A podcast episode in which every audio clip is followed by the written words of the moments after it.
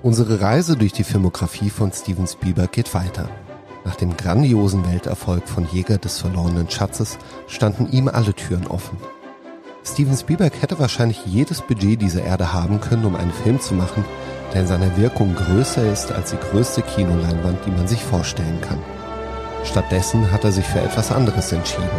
Etwas, das so klein ist, dass es in jedes Herz passt und zugleich so groß, dass es eine ganze Generation geprägt hat. Wir sind Teil dieser Generation.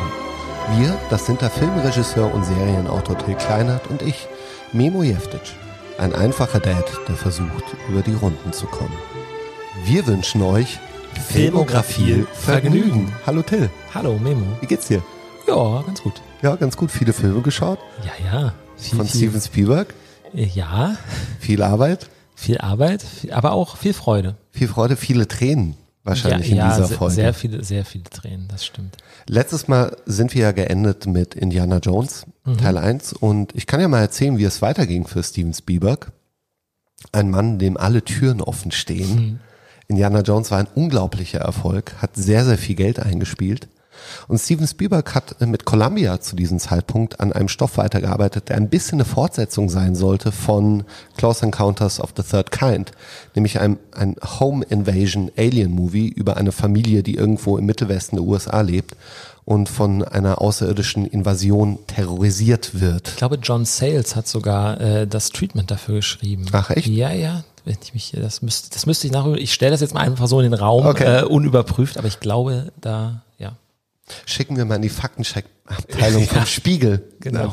Oh und er hat äh, diesen Stoff äh, rumgezeigt, natürlich befreundeten Autoren und, und äh, Filmemachern. Und die damalige Frau, Ehefrau von ähm, Harrison Ford mit dem Namen Melissa Matheson, mhm die eine Drehbuchautorin war, hat äh, nahegelegt, äh, daraus dann vielleicht einen anderen Film zu machen, der zusammenkam mit einem lang gehegten Wunsch von Steven Spielberg, nämlich seine, die Scheidung seiner Eltern in den 60ern zu verarbeiten.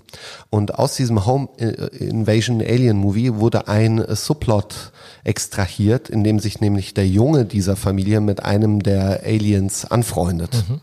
Und das Ergebnis war E.T., hm. die Extraterrestrial. Habe ich das richtig ausgesprochen? Oder terrestrial? Ich sage immer einfach E.T., der Außerirdische. Der Außerirdische. Dieser Stoff wurde Columbia natürlich angeboten und Columbia hat ihn ziemlich harsch abgelehnt. Und zwar das offizielle Wording war, it's a wimpy Walt Disney Movie. Er war ihnen zu sentimental. Nicht edgy genug. Nicht edgy genug. Ähm, er hat sich zu sehr an Kinder gewandt als Zielpublikum und die hatten natürlich keinen Bock drauf. Die wollten wahrscheinlich sowas wie Indiana Jones haben, voller Action und Abenteuer. Und hier lag plötzlich ein ganz anderer Film auf dem Tisch, ein kleiner Film fürs große Herz. Mhm. Universal hat sich dann des Films angenommen und die Dreharbeiten gingen los im Jahr 1981, kurz nachdem eben ähm, Indiana Jones auch in den Kino anlief. Und welche Spuren dieser Film hinterlassen hat. Und ich glaube, es sind sehr, sehr viele. Mhm.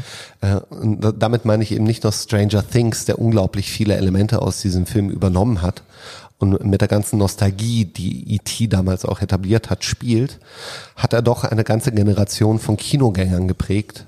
Tiefe Wunden geschlagen. Tiefe Wunden geschlagen und da hören wir doch mal rein.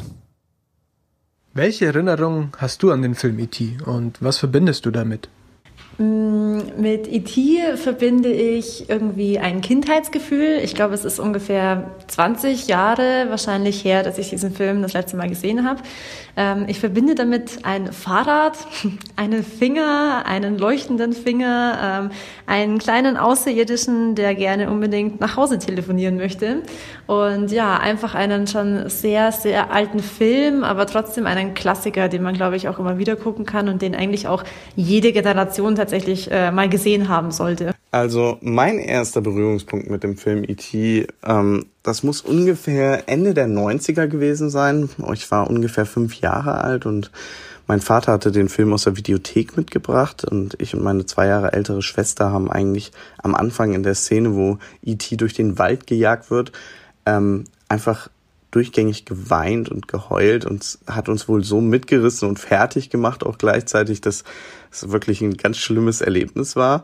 Aber gerade in dem Moment, wo meine Eltern wahrscheinlich auch überlegt haben, den Film abzubrechen, ähm, hat sich der Film natürlich auch weiterentwickelt zu einer schönen Geschichte von Freundschaft zwischen E.T. und Elliot und ja, am Ende haben wir tatsächlich nur noch einmal geheult und das war die Szene, an der E.T. nach Hause kommt.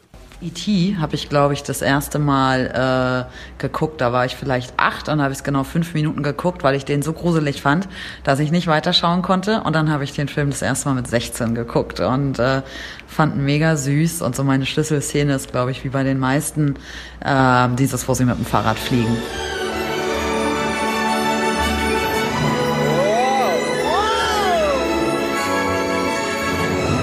Ja, ich habe E.T. vor kurzem erst gesehen und ähm, ich finde, der Film ist heutzutage gar nicht mehr so präsent bei der Generation. Es ist ja eigentlich ein Kinderfilm, aber die Jugend von heute, die kennen diesen Film teilweise gar nicht.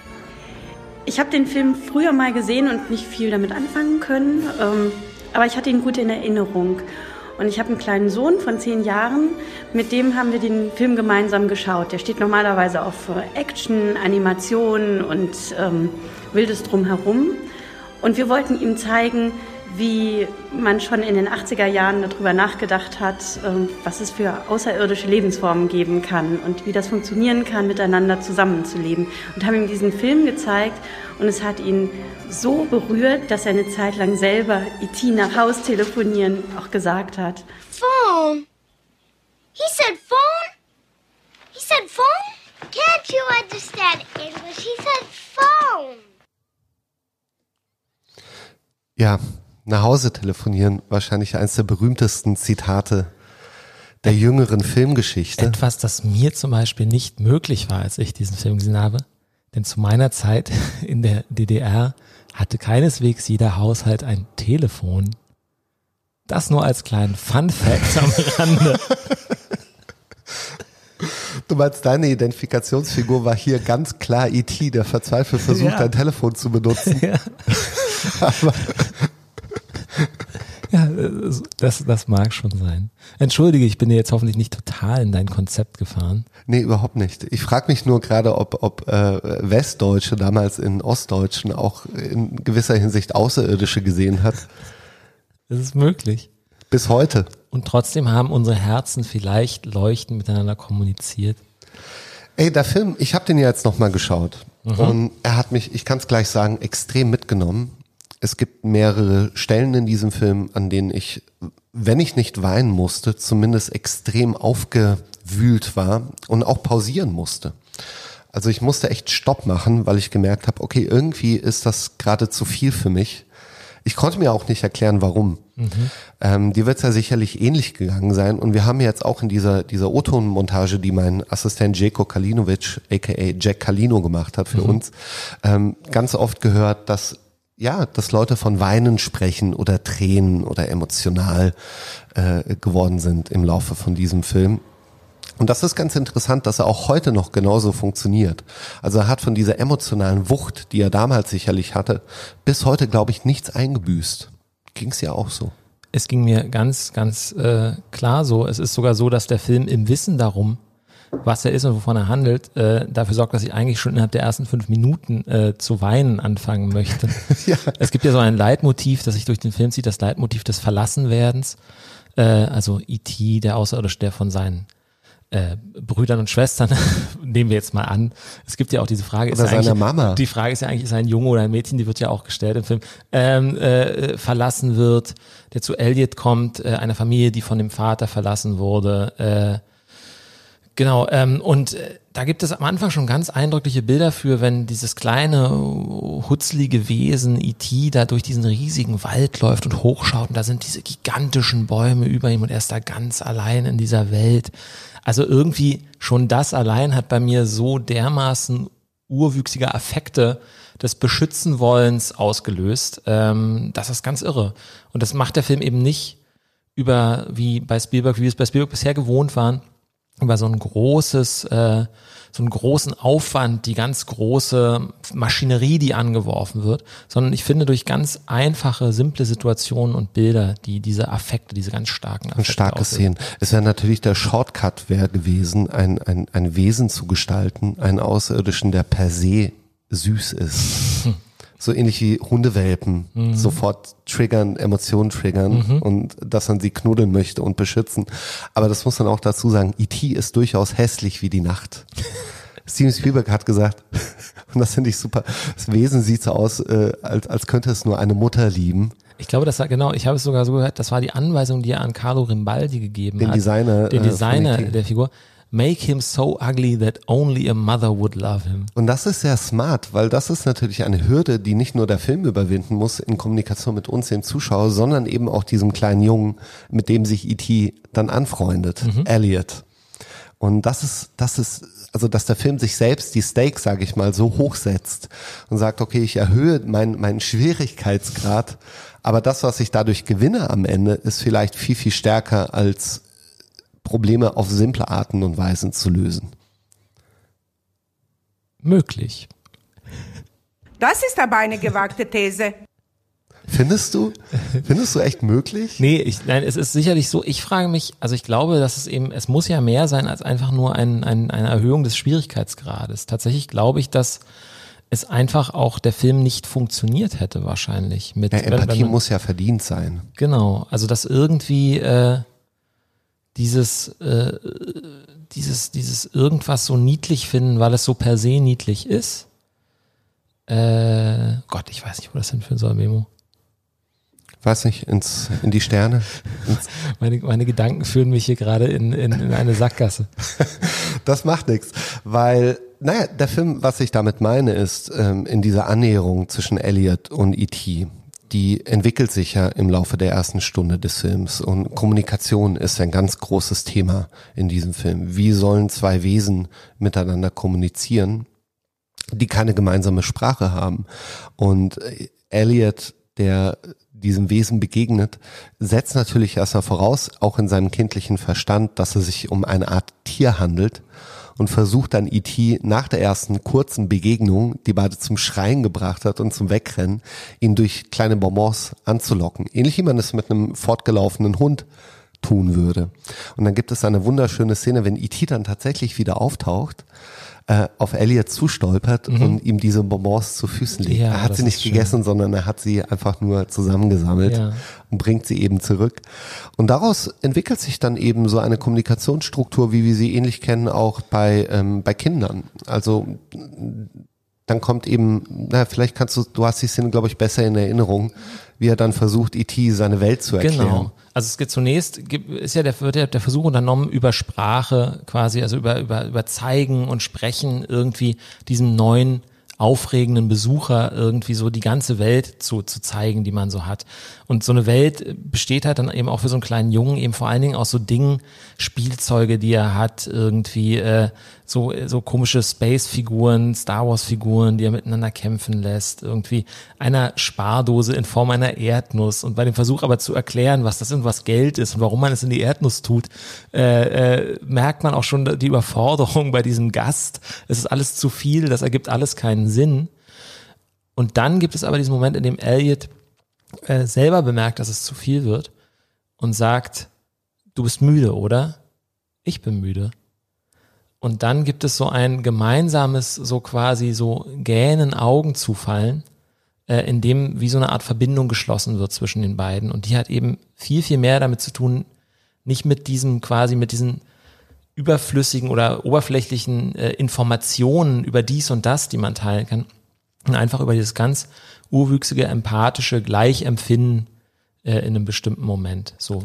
Und vor allem erzählt ja auch dieses sich trauen einzuschlafen, während das Wesen in Ja. der Nähe ist, erzählt ja auch einen Vertrauensbeginn, dass man zu dem Zeitpunkt auch verstanden hat als Zuschauer, dieses Wesen ist harmlos. Es führt nichts Schlechtes im Sinn. Also ich denke auch jeder, der mal die Erfahrung gemacht hat, mit einem Tier Freundschaft zu schließen. Äh, zum Beispiel gibt es bei uns auf dem Hof gibt es eine Katze, eine, eine wilde Katze, die es nicht gern anfassen lässt. Was man machen kann, ist, man kann sie füttern und dann kann man sich daneben setzen und ihr beim Essen zuschauen und ihr quasi einfach nur signalisieren, dass man da ist, ohne irgendwie jetzt zu versuchen, irgendwie ihre Grenzen zu überschreiten oder weiter als nötig auf sie zuzugehen. Und dann langsam findet so ein so ein irgendwie gemeinsam in diesem Raum sein statt. Und das ist eine sehr schöne, angenehme Erfahrung. Es ist auch schön, wie der Film es schafft, die Verbindung zwischen uns, den Zuschauern und E.T. herzustellen, also dass wir dann auch so Salamitaktikmäßig dieses Wesen auch immer mehr und mehr begreifen. Mhm. Schnell wird dann klar, okay, dahinter gibt's einen wachen Verstand, es ist kein Tier, es kann fühlen, es kann sich erschrecken, mhm. es kann Freude empfinden, es äh, kann Dankbarkeit zeigen. Das sind ja alles so sehr menschliche Werte, die Tiere jetzt nicht unbedingt an den Tag legen. Und so in Minute 40 rum etwa, nachdem die Verbindung zwischen Elliot, seinen Geschwistern und E.T. schon quasi den, den, wie sagt man das, die Schwelle zur Freundschaft über, übersprungen hat, mhm. offenbart E.T. auch zum ersten Mal, was für ein Skillset er hat. Ja. Er kann nämlich Telekinese, er kann Wunden heilen und er ja, entwickelt eine Art telepathische Verbindung zu Elliot, mhm. die sich auch im Körperlichen niederschlägt. Mhm. Und du hast eben die Szene erwähnt, die so beiläufig geschieht, äh, indem sie beide gleichzeitig müde werden, wo man sich noch als Zuschauer denkt, naja, war halt eine lange Nacht für beide, mhm. offenbar sehr wenig Schlaf gefunden auf der Suche des anderen. Mhm. Und das Ganze kulminiert aber in einer Szene, wo E.T. alleine zu Hause bleibt, sich betrinkt und Elliot zeitgleich in der Schule Frösche sezieren muss. Mhm. Und das ist so eine wunderschön erzählte Szene, weil Elliot dann tatsächlich irgendwann betrunken ist wie, wie E.T. und auch so seine erste Lektion gelernt hat aus dieser Begegnung mit dem Wesen, nämlich Empathie. Mhm. Weißt du, welche Szene ich meine? Natürlich. Äh, es geht darum, jeder, jeder Schüler bekommt so ein Glas mit einem gefangenen Frosch auf den Tisch, werden aufgefordert vom Lehrer, den wir nicht sehen. Also wir sehen den Rücken, wir sehen sozusagen die, die Hüfte, wir sehen aber nie das Gesicht dieses Lehrers, so wie der ganze Film eigentlich auf Kinderperspektive oder auf Augenhöhe der Kinder äh, gefilmt ist. Äh, Genau, und sie werden aufgefordert, einen Ballen mit Chloroform in jedes dieser Gläser zu werfen, zu warten, bis die Frösche ohnmächtig sind, damit man sie dann noch lebend aufschneiden kann und sezieren.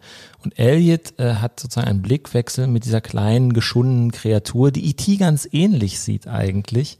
Dieser eklige, glitschige Frosch, der ihn da so anschaut.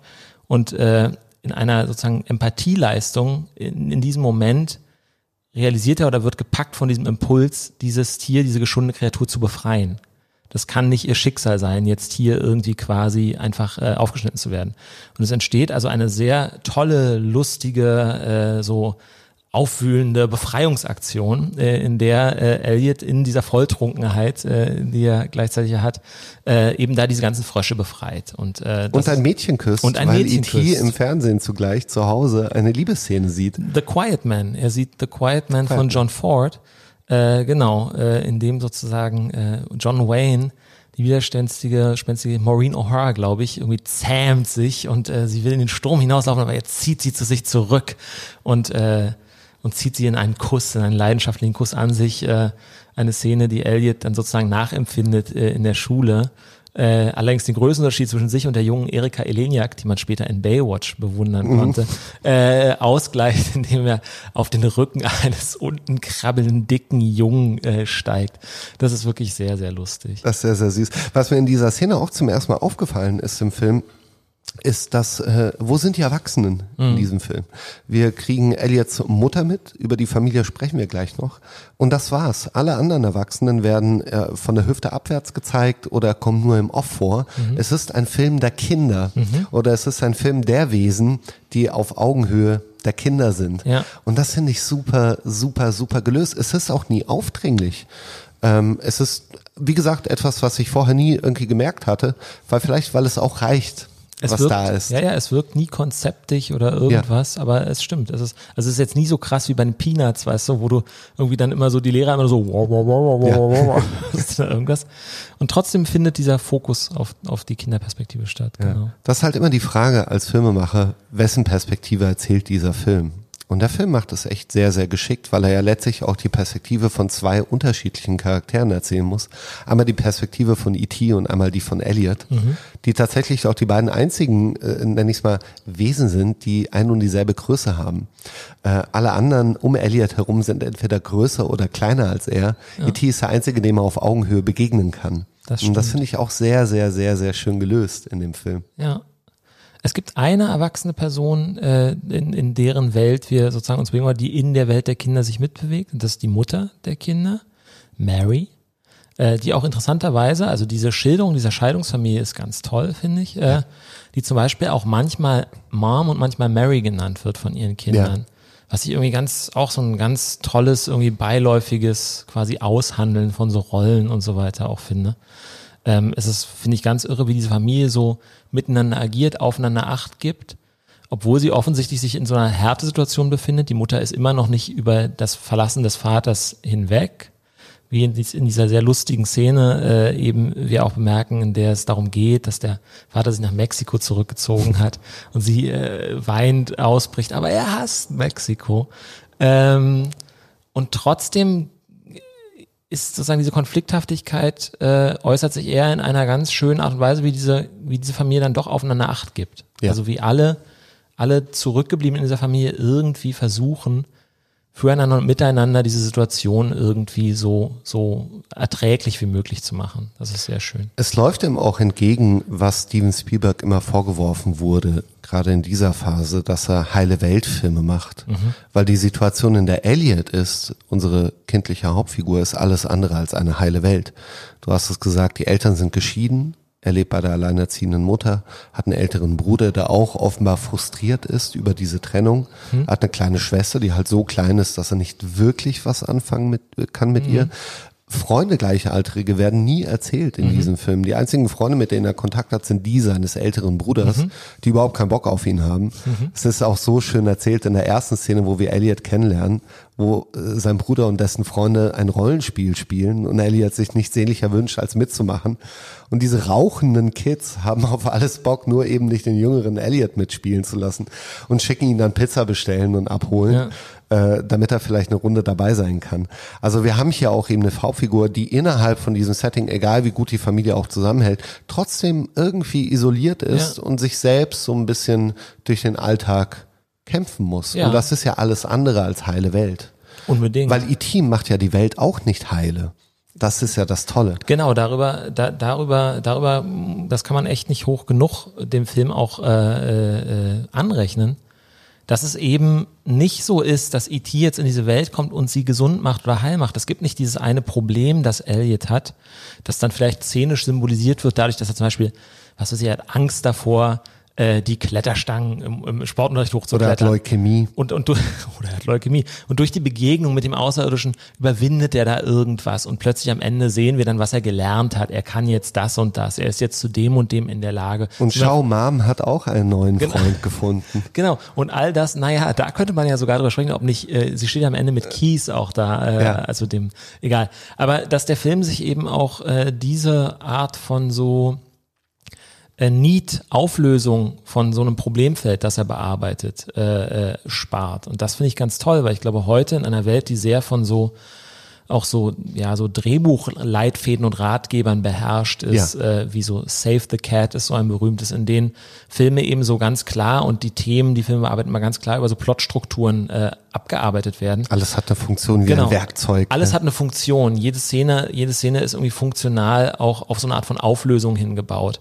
Und da ist es total angenehm, wie, wie diese lebendige, echte Welt, die dieser Film mit ganz wenigen Figuren entwirft, eben auch so offen bleibt, so open-ended bleibt und am Ende nicht einfach nur irgendeine so Art von magischer Auflösung erfährt. Auch wenn E.T. in der Lage ist, das ist ja das Tolle, das ist ja wirklich am Ende, jetzt fällt mir das auf, auch wenn E.T. in der Lage ist, mit seinem leuchtenden Finger quasi so Fleischwunden äh, zu heilen, Ja. gibt es ja am Ende den Moment, wenn Elliot weint, wenn er geht und E.T. sagt Autsch und Ja. Elliot sagt Autsch, weil es schmerzt. Schmerz, der den sie Abschied, aushalten Der müssen, Abschied ja. schmerzt, aber es ist ein, das ist ein Schmerz, den E.T. nicht Ja. wegmachen kann. Das Ja. ist ein Schmerz, den sie beide aushalten werden müssen. Gott, das ist so herzreich. Das ist wirklich Aber es ist auch reif. Das finde ich super. Es ist ja keine blöde, schnöde Utopie, die da erzählt wird. Weil auch, auch so einen Film enden zu lassen, zu sagen, nein, diesen Schmerz musst du aushalten. Genau. An dem kommen wir nicht vorbei. Das hat Größe. Mhm. Das wirst du heute auch ganz selten finden, glaube ich. Und wenn dieser Film heute gemacht werden es wäre ein komplett anderer Film. Davon bin ich fest überzeugt. Der hätte viel mehr diese klassischen Drehbuchmechaniken. Okay, wir haben hier eine Familie mit sehr vielen Problemen und jetzt kommt der Freund aus dem Weltall Und löst sie Und alle. er löst sie alle. Ja. Und er löst sie alle. Und das macht der Film nicht. Nee. E.T. löst Shit. ja. Es stimmt. Es ist wirklich so. Er produziert sehr viele, gar nichts. Er produziert sehr viele Probleme. Er produziert, weil natürlich die, die Kids, ja, die dann irgendwann um E.T. wissen, ihn ja auch permanent vor der Mutter verstecken Ja. müssen und irgendwie versuchen müssen, ihn halt zu Hause zu halten und, und zu pflegen und zu umsorgen, ohne dass die Mutter was mitbekommt Man davon. könnte sagen, dass E.T. fast so wie so ein, äh, so, ja, wie so ein, wie so ein, so, so Symbol quasi für das, was die Familie auch durchläuft, in diese Familie kommt. Ja. Und sozusagen nochmal wie so, ja, wie in so einer Psychotherapie, so einer Therapiesituation, quasi nochmal so sämtliche Verlusterlebnisse äh, äh, Erlebnisse und so weiter nochmal an, an dieser, an dieser, an dieser, an dieser Figur nochmal so erlebt, nacherlebt und abgearbeitet werden, ohne dass aber zwangsläufig sozusagen am Ende eine komplette Heilung steht. Aber das- wenn es ein Film über Freundschaft ist, Ja, die Funktion, die ja Freunde erfüllen, ist ja nicht, dass sie Probleme lösen für einen, sondern dass sie da sind. dass man sie gemeinsam, Ja, oder einfach, dass sie auch da sind, wenn man Probleme hat. Ein tröstendes Wort, eine tröstende Umarmung, whatever. ja, Und wenn wir E.T. als Freundschaftsfilm betrachten, dann reicht das ja auch vollkommen aus. natürlich. Und der Film erzählt 64 Minuten lang diese Freundschaft, was am Ende in einer Szene, in einer triumphalen Szene mündet, als Elliot mit E.T. vorne in seinem Gepäckträger, der vorne angebracht ist, oder im Korb, ähm, mit seinem Fahrrad abhebt durch, te äh, durch E.T.s telekinetische Fähigkeiten und ein, ein, ein Ritt durch die Nacht, durch den Nachthimmel hat, Am vorbei an einem, vorbei. an einem hellstrahlenden Vollmond, der auch später das, oder genau zu diesem Zeitpunkt das Logo für Steven Spielbergs Produktionsfirma Emblem geworden ist, das offiziellen. Und ich glaube auch ein Bild ist, das in die heutige Ikonografie extrem, nach wie vor extreme Präsenz hat. Und äh, genau, sie sind auf dem Weg in den Wald, um äh, ein, ein Distress Signal ins All zu schicken, weil irgendwann klar ist, okay, E.T. ist auch eine Art Ingenieur aus äh, Elektroteilen, die ihm seine jugendlichen und kindlichen Freunde zuschanzen, baut er eine Art Signalstation, die sie in den Bäumen anbringen, um eben Um seine E.T.s Leute zu rufen. großen Wunsch nach, äh, nach Hause telefonieren, äh, das soll es ja bewirken, damit sie ihn eben wieder zurückholen, weil E.T.s Freundschaft hin oder her, aber jeder braucht ein Zuhause. Na, es wird ja vor allem irgendwann auch körperlich. Das ist interessant. Das merken wir eigentlich erst, nachdem dieses Distress-Signal abgeschickt wurde. Aber es gibt auch Michael, äh, der, der größere Bruder, äh, der erwähnt das irgendwann mal. Er sieht irgendwie nicht mehr so gut aus. Ja. Dass es also auch für E.T. so schön es ist bei seinen Freunden und so, so, so warm und so empathisch er aufgenommen wird, dass es ihm auch körperlich quasi äh, auf Dauer nicht bekommt, auf der Erde zu sein, offensichtlich. Was wir bis zu diesem Zeitpunkt durchaus geahnt haben als Zuschauer, nachdem sie das Distress Signal abgeschickt haben, ist, dass äh, E.T., äh, äh, ja, wie soll ich es nennen, dass böse Männer auf seiner Spur sind. Böse Männer, die schon in der allerersten Szene, als das Raumschiff gelandet ist, äh, aufgetaucht sind und infolge des restlichen Films eben versuchen herauszufinden, wo dieses Wesen untergekommen ist. Die quasi auch verantwortlich dafür sind, dass er nicht mitgekommen ist Ja. in the first place. Genau. Und äh, das ahnen wir zu dem Zeitpunkt schon, aber was dem äh, zuvorkommt mit E.T., er wird nicht einfach gefangen genommen, sondern Elliot selbst wacht am nächsten Morgen auf im Wald ohne E.T. Ähm, und E.T. wird dann von seinem Bruder gefunden. Und zwar tiefgekühlt, Naja, nicht oder so weiß, so, so Hm. komisch weiß weiß, angelaufen. äh, offenbar halb erfroren, Ja. weiß angelaufen, ein, ein furchtbarer, du hast es als, als tiefgekühlten Fleischklumpen Ja, beschrieben, furchtbar. der sogar noch angenagt wird von einem Waschbär, Ja, der von Elliots älterem Bruder vertrieben wird. Das ist schrecklich. So in etwa muss es sich anfühlen, wenn man seinen, ei- seinen Hund äh, irgendwie überfahren am, im Straßengraben findet oder so. Das Ding ist, der Film ähm, hat äh, bis zu diesem Zeitpunkt äh, recht, also eigentlich überhaupt keine Grausamkeiten erzählt, aber er wird ab dem Moment sehr grausam und er wird auch zu einer extremen Manipulationsmaschine, äh, die äh, Kinder sicherlich äh, international in, in sehr großen Gruppen oder Menschenzahlen zum Weinen gebracht hat. Denn äh, ich, um es abzukürzen, es kommt dann zu der Situation, dass diese Wissenschaftler E.T. und Elliot eben irgendwann in ihrem in einer Art medizinischem Notsaal, wie nennt man sowas, so einer Emergency Station Ja. äh, untergebracht haben und E.T. im Sterben liegt und parallel dazu auch Elliots Körperfunktionen immer weiter abfallen, weil sie ja telepathisch miteinander verbunden sind. Ja. Das ist wirklich, äh, das ist wirklich schrecklich, äh, furchtbar und ähm, wird halt auch vorangegangen von, von für mich so der härtesten Szene des Films. Das ist die, wenn E.T. und Elliot beide sozusagen durchgefroren, krank, äh, wieder zurück im Haus sind und Michael natürlich auch überfordert von der ganzen Situation dann endlich die Mutter einweiht, die Mutter in diesen Raum führt. Zum ersten Mal den Außerirdischen genau. sieht du und darfst, begreift. Du musst mir versprechen, dass du dich nicht erschrickst, so. Äh, und, und dann sieht sie da ihren Sohn und dieses Wesen, beide kreidebleich. Elliot sagt auch so mit letzter Kraft, ich glaube, wir sterben. Äh, und, und sie sieht da dieses Wesen und hat natürlich keinerlei Verständnis dafür. Und was sie macht, ist aus Sicht der Mutter natürlich völlig verständlich, aber genau das furchtbare, falsche. Sie reißt ihren Sohn an sich und rennt aus dem Zimmer und lässt die Kreatur da allein zurück, die sozusagen mit ausgestreckten Armen Mama ruft. Das ist für mich so quasi wirklich der Moment, in dem ich so in den Sunken Place gestoßen werde. Ja, also es, es berührt einen sehr. Ich habe ich hab dir ja schon erzählt, ich habe einen einen Artikel gelesen über eine Mitarbeiterin in einer Hospiz, Mhm. die eben berichtet hat, dass, dass äh, das am häufigsten genutzte letzte Wort von Menschen, bevor sie sterben, Mama ist. Mhm. Und äh, ich weiß nicht, ob der Film sich dessen gewahr ist, aber es hat natürlich eine extrem emotionale Kraft zu diesem Zeitpunkt, weil der Film uns auch schon zu diesem Zeitpunkt in ein derart stark emotionales Netz gefangen hat, aus dem wir uns auch gar nicht mehr befreien können. ja. Auf jeden Fall, die Körperfunktionen von Elliot fallen an und äh, wie durch eine, eine Rettung oder vielleicht auch durch die Initiative von E.T. entkoppelt er Eric, Eric sage ich schon, Elliot Ja. aus dieser, aus dieser telepathischen Verbindung und mit Eri- äh, äh, Elliot geht es wieder bergauf, Ja. aber und das ist halt ein extrem harter Move, Ja. der auch heute, glaube ich, noch immer für Aufsehen sorgen kann, ist, E.T. stirbt. Ja, ja. Wie sagst wie, wie, wie, wie, es, es ist sogar, das ist so mit, mit so einer ganz nüchternen Härte oder äh, spricht es dann ein Wissenschaftler auch aus. Ich glaube, wie, was war's? Wir verlieren das Wesen, aber der Junge überlebt. Aber der Junge überlebt, ja. Halleluja.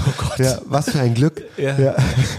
Was ja auch verständlich ist. Es ist ja auch schön, dass diese Wissenschaftler versuchen ja, E.T. wiederzubeleben. Ja. Und, und du merkst auch, es ist ihnen eine Herzensangelegenheit. Es geht jetzt nicht nur darum, irgendwie ein Ausstellungsobjekt äh, Objekt, äh, mehr zu haben in der Sammlung, in irgendeinem Geheimlager, sondern sie merken, okay, diese Situation hat gerade eine Dringlichkeit und eine Wichtigkeit. Sie versuchen ihn ja zu reanimieren wie einen Menschen. Ja, mit mit- Defibrillator und mit Spritzen und mit Adrenalin hier 200 Milligramm und, und, und. Aber das macht es eben alles irgendwie nur noch schlimmer, weil das Ja. ist, glaube ich, so, diese Erwachsenen, die da kommen, sind eben nicht böse, aber sie sind auf eine Art und Weise quasi in, in so den falschen Mustern gefangen, in dem Versuch, sich dem Phänomen anzunähern, das Ja. da vor ihnen liegt. Das ist so ein wissenschaftliches, der Wunsch, irgendetwas auf einer intellektuellen Ebene auch verstehen zu können. Sie reden dann davon, dass er irgendwie sechs Polymerverbindungen hat statt was weiß Ja, ich, also ja, so, so, so, so ein. Quatsch, genau, die DNA-Analyse und, und das sind alles so Sachen, das merken wir auch, all das hilft überhaupt nicht dabei, ihn in irgendeiner Form tatsächlich irgendwie in der Welt zu halten. Äh, Es gibt ja auch diesen Moment aus Peter Pan, der irgendwann äh, mal sozusagen, also Mary liest, äh, liest der kleinen Gertie aus Peter Pan vor, wo es darum geht, wenn man nicht will, dass die Feen sterben, dann muss man jetzt klatschen, ganz laut in die Hände, Ja. äh, um zu beweisen, dass man an sie glaubt. Denn nur dadurch können sie, können sie weiterleben. Und äh, das ist, glaube ich, eben so dieser Unterschied, dass eben die emotionale Verbindung, das emotionale Verstehen, die Empathie ist es eben, die irgendwie quasi diese Verbindung aufrechterhält. Äh, Ja. Und nicht das, das, das, das, das, das geistige, intellektuelle Verstehen. Ja. Es gibt dann irgendwann auch die Frage, da wird dann darüber gesprochen, ähm, zwischen Kies, glaube ich, und Michael. Äh, und er fragt ihn, du meinst, äh, Elliot denkt seine Gedanken? Und er bekommt ja noch, nein, Elliot fühlt seine Gefühle. Ja. Und ja, das ist Eine emotionale Empathie, Telepathie, wie zwischen uns beiden, Till. ein bisschen wie zwischen uns beiden. Oh Gott. Naja, jedenfalls ist er dann tot. Er ist dann tot. Ich frage mich, ich frage mich, heute haben wir ja dieses ein extremes Grundverständnis von Dramaturgie. Ja. Uns ist klar, wenn in der, in der 70. Minute eines Films so etwas passiert, dass wahrscheinlich die restlichen 20 Minuten des Streifens äh, zu einem Happy End führen werden. Aber ich glaube, damals hat das Leute schon ziemlich umgehauen, weil Tod ist absolut. Also mich Also hat es das, ist das letzte Mittel, das du das benutzen mega kannst. Und, umgehauen. und er wirkt ja auch tot. Es ist ja nicht so, als würden wir irgendwie angedeutet bekommen, dass E.T. noch leben könnte, sondern er stirbt. Der, der, es gibt ja diese Entsprechung, diese symbolische Entsprechung in der Blume, Mhm. die äh, schon einmal von E.T. durch seine heilenden Kräfte zum Blühen gebracht wurde, aber die in diesem Fall verwelkt. Ja. Und sein Bruder sieht es zu Hause und hat einen halben Zusammenbruch. Ich finde das super. Ich finde auch toll, dass Michael da diesen Moment bekommt, der Ja. Bruder, wo er dann selber sozusagen wie so zurückkriecht in diese kindliche Welt, wie er in diesem Schrank, in diesem Wandschrank, diesem begehbaren, in dem E.T. ja quasi gelebt hat bis dahin, zwischen diesen Stofftieren, dann da wieder versucht, so eine Art von Verknüpfung herzustellen und da so einschläft, so, so völlig, äh, völlig niedergeschlagen. Das ist wunderschön. Ähm, ich wollte sagen, kleine, kleine, kleiner äh, Exkurs, als ich äh, der Herr der Ringe 3, äh, die Rückkehr des Königs im Kino gesehen habe, da gab es einen Vater, der mit seiner Familie da war und ich weiß nicht, ob er äh, die Parkuhr nicht genug gefüttert hat oder was auch immer. Jedenfalls ab dem Moment, wo der blöde Ring in dem Feuer gelandet war, ist er aus der Mittelreihe aufgestanden mit seiner Familie und gegangen, weil jetzt kommt ja eh nichts mehr. weißt du? Also dieses ganze, jetzt so noch eine Viertelstunde da irgendwie in Zeitlupe Ja. zurück ins Auenland zu kehren und so weiter. Und die Vorstellung, dass bei E.T. so, naja gut, jetzt ist Genug. vorbei, genug, so der, der ist halt ist ja jetzt halt tot, dann lass uns halt auch jetzt langsam wieder zum Auto zurück. Der Aber ich hätte liebe einiges es. verpasst. Ich liebe es, wie der Film dann trotzdem zu einem schönen Ende kommt. Mhm. Es wirkt nie aufgesetzt. Es hat etwas komplett Organisches. Der ganze Showdown ist so schön erzählt, wenn die Kinder glänzen können und auch, auch trotz ihrer kindlichen Unbeholfenheit, zum Beispiel der ältere Bruder, der dann diesen Jeep fahren muss, Ja. in dem, in dem sich E.T. in dieser Kühlkammer befindet, halt darüber klagt, dass er noch nie vorwärts gefahren Ja. ist und es trotzdem irgendwie hinbekommt und seine Freunde auf ihren BMX-Rädern auch irgendwie mitmachen. Das ist, das ist einfach super. Und du hast halt die ganze Zeit das Gefühl von diesem unglaublichen Triumph, von dem Triumph dieser herzensreinen Kinder Ja. über die rationale Welt der Erwachsenen, die dann teilweise auch die Kids mit Waffen bedrohen. Ja, ja. Und die Mutter, es sind Kinder, ihr könnt doch nicht auf die Kinder schießen, ja.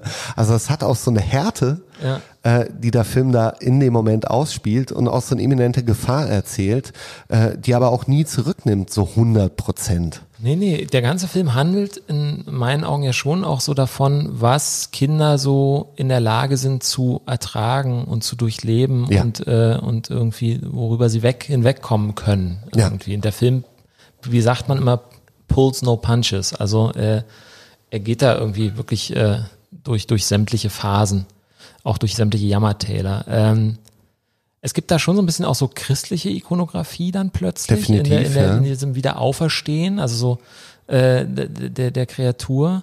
Äh, auch wenn er dann da so aus dem, aus dem, aus dem Wagen, der Wagen kommt am Treffpunkt, dem Spielplatz äh, an, wo die BMX-Bande wartet quasi auf, äh, auf, auf, auf was auch immer und dann tritt, sie sehen zum ersten Mal E.T., die tritt aus diesem Kältenebel quasi da irgendwie die Arme ausgebreitet, die Arme ausgebreitet, Savior, ja. in so einem weißen äh, Handtuch gekleidet und äh, und die Kids nehmen auch alle dann so ihre Sonnenbrillen ab und ihre Hüte, weil sie eben auch spüren, sie sind hier gerade Zeuge eines Wunders. Ja. Also da ist es dann auch wieder dieses Spielbergsche Natürlich, Wunder. natürlich das Wunder wieder. Ja, Ja, ja. ja. Und dann ist es eben toll, wie die, wie die, wie die Kinder eben auch äh, dann in der Lage sind, E.T. dahin zurückzubringen, wo er hingehört, dadurch, dass sie eben anders als die Erwachsenen auch diese Vorstadt, diesen Raum, der irgendwie noch nicht ganz fertig ist, der auch irgendwie noch nicht ganz fertig gebaut ist und immer so halb an den Rändern in die Wildnis so reinkragt, dass sie eben diese geheimen Baulücken und Abkürzungen kennen, diese, diese Hügel, diese aufgeschütteten Hügel, über die sie mit ihren BMX-Rädern dann so toll fahren und dadurch entwischen können den Häschern äh, und dann am Ende auch alle nochmal fliegen dürfen. In einer wunderschönen Reprise. Was mir aufgefallen ist in diesem, in diesem herzreißenden Ende, das ja auf der einen Seite unglaublich fröhlich ist, weil E.T. schafft es, zu seiner Familie zurückzukehren, zurück nach Hause. Und aber auch eine Freundschaft hier eventuell ihr Ende findet, ohne dass wir genau wissen, was Elliot jetzt eigentlich Aber gelernt hat, außer, außer Ich bin immer bei dir. ich bin immer bei dir. Und dieser, es ist ja ein Triggersatz. Dieser Satz ist ja unglaublich geschickt eingesetzt. Aber jetzt, als ich den Film wieder gesehen habe, ist mir aufgefallen, dieser, dieser Satz fällt ja schon mehrmals im Laufe des Films. Und er fällt zum ersten Mal in einer total lapidaren Situation. Das ist, wenn Elliot E.T. in seinem Kinderzimmer hat und er merkt, E.T. hat Hunger und er äh, will in die Küche gehen, um was zu essen zu holen. Und er geht und sagt zu E.T. einfach, hier, hab keine Angst, ich bin immer bei dir, okay, ich bin immer bei Ja. dir. Und verschwinde, es ist so ein bisschen vernuschelt, also du, du gibst ihm überhaupt keinen großen, die- gibst ihm überhaupt keine Bedeutung, die jetzt, die jetzt besonders wäre. Und dass dieser einfache Satz aber am Ende ein derartiges Gewicht hat, von ich sag's daher zu ich mein's wirklich so, das ist vielleicht die Entwicklung, die Das ist der, der Film ganze erzählt. Film. Das, ist der, ganze, Film. Ich bin immer bei dir. Und das ist super. Diese großen, dieses, Selbst diese, wenn ich nicht da bin. ja, dieses Ja. große, was der Film, was sich über den Film entwickelt und auch diese große Verbindung, die wir spüren, die entsteht durch so vernuschelte Momente. Ja. Und das ist ganz, ganz toll, ganz große Kunst. Ja. Halt einen, eigentlich einen simplen Satz, der sich ja auch sehr leicht weg, aber ihn wirklich zu meinen, Mhm. ist halt, hat halt unglaublich Gewicht. Es ist sehr schön. Toller Film. Toller Film, weil du gerade gesprochen hast von äh, auch der Bedrohung durch Waffen und so weiter. Eine kleine Kuriosität vielleicht, aber ich habe den Film dann Anfang der 2000er Jahre noch einmal im Kino gesehen, denn es gab ähnlich wie bei den Krieg der Sterne Teilen, den ursprünglichen drei, äh, gab es eine Special Edition, die zur, zum 25. Jubiläum, glaube ich, des Films, oder was Mhm. ist, nee, zum 20. Jubiläum des Films, noch einmal ins Kino gebracht wurde. Und dort wurden einige gewichtige Veränderungen an dem Film vorgenommen.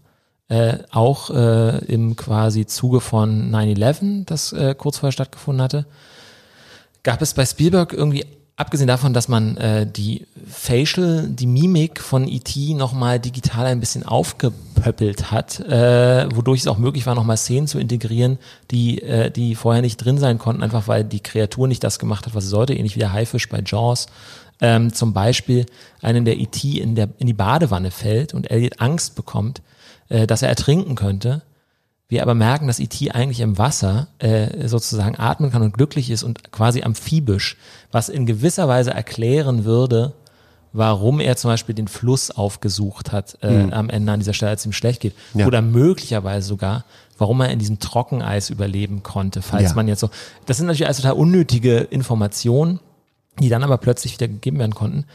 Und es gab aber auch ein paar durchaus umstrittene äh, äh, Änderungen, dass zum Beispiel die Waffen, sämtliche Waffen, die die, äh, die diese FBI-Leute am Ende in der Hand haben, als sie versuchen, die Kinder äh, aufzuhalten, durch Funkgeräte Ja. ersetzt wurden. Walkie-Talkies, ja. Walkie-Talkies. Und gab es nicht auch diese Szene, wo ähm, aus E.T.s ähm, Portemonnaie Ostmark fällt? Was? Ja, die ostdeutsche Kröte halt. Was? Haben wir das nicht geklärt, dass, dass äh, E.T. auch ein super Symbol für Ostdeutsche sein könnte? Ja, aber Okay. gut.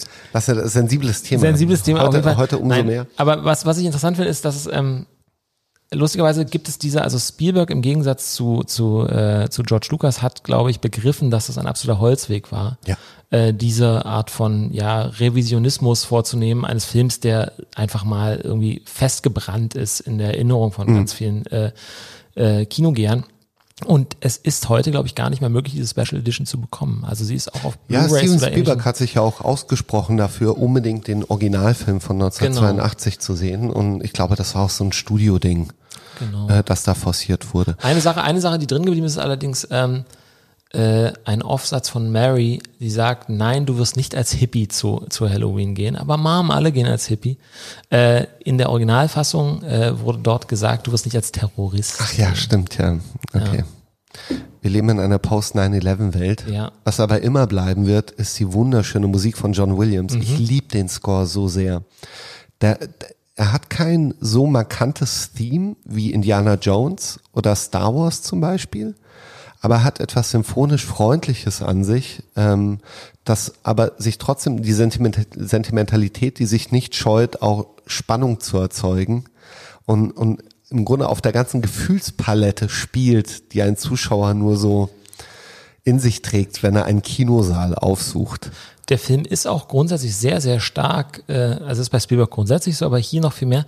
Der Film ist sehr stark äh, quasi komplett unterlegt von Musik, Ja. was man ja auch erst, was man ja auch furchtbar finden kann. Es Ja. kann ja auch mega aufdringlich und mega unangenehm sein. Mir fällt es bei diesem Film halt nie wirklich auf.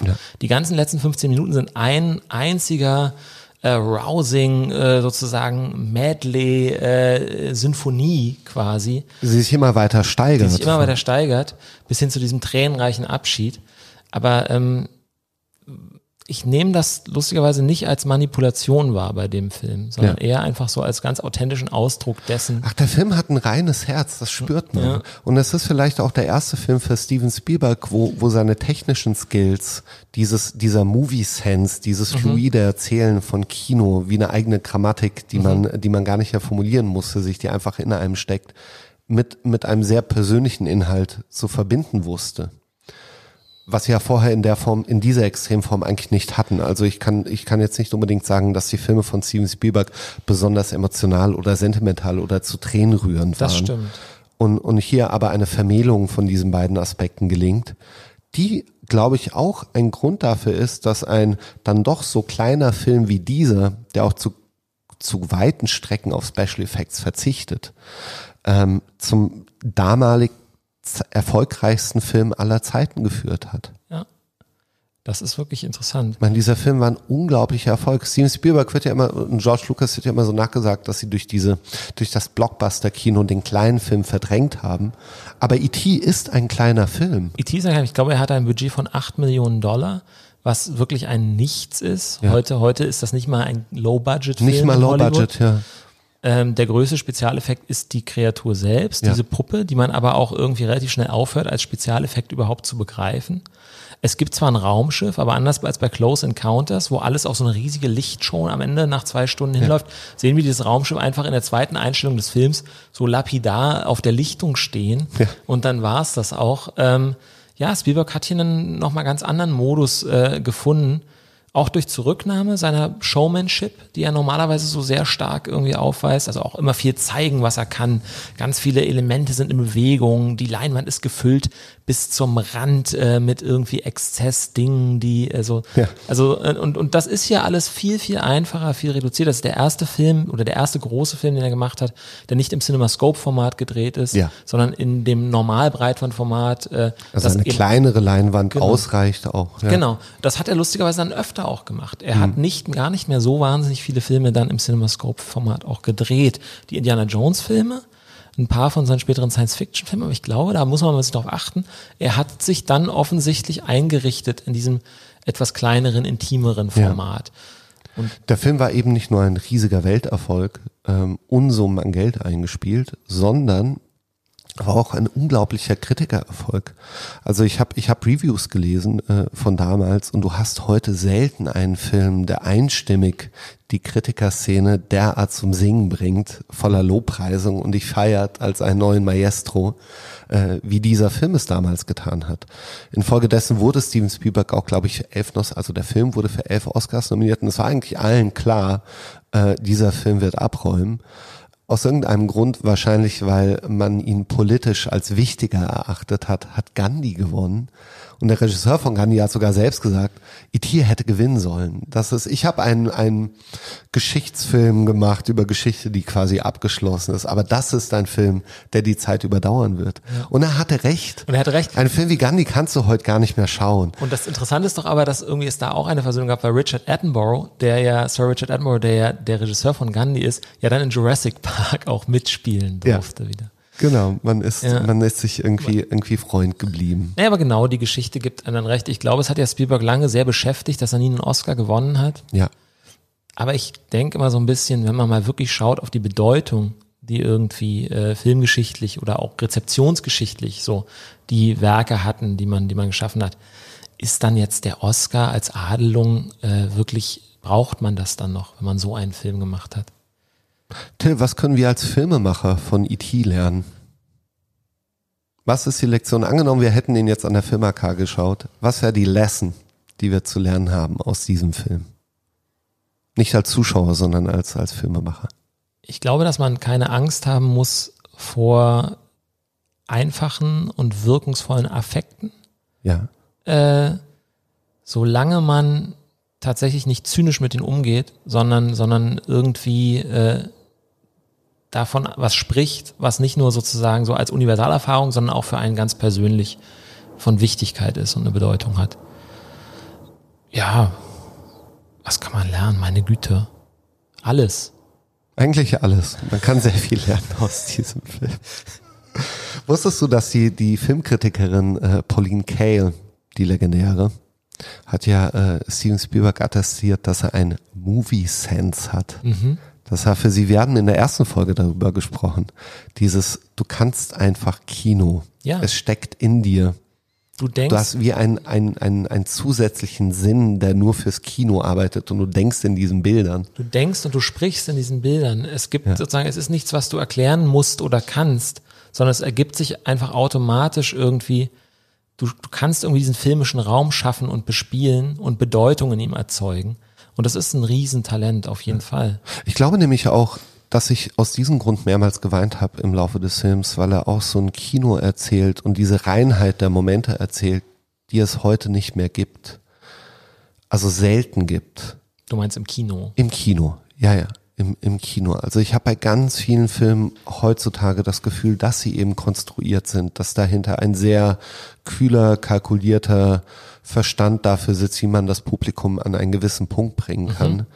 Und hier haben wir aber einen Film, der mit so einer, einer, einer reinen Unschuld daherkommt und dem, und dem Glauben daran, dass das, was er da erzählt, einfach das Richtige ist und aus einem selbst herauskommt. Es ist schwer zu beschreiben, aber es fühlt sich so pur an. Aber das ist ja auch die Botschaft des Films, dass man quasi irgendwie über ein empathisches Verstehen sämtliche Grenzen der Spezies und was auch immer überwinden kann.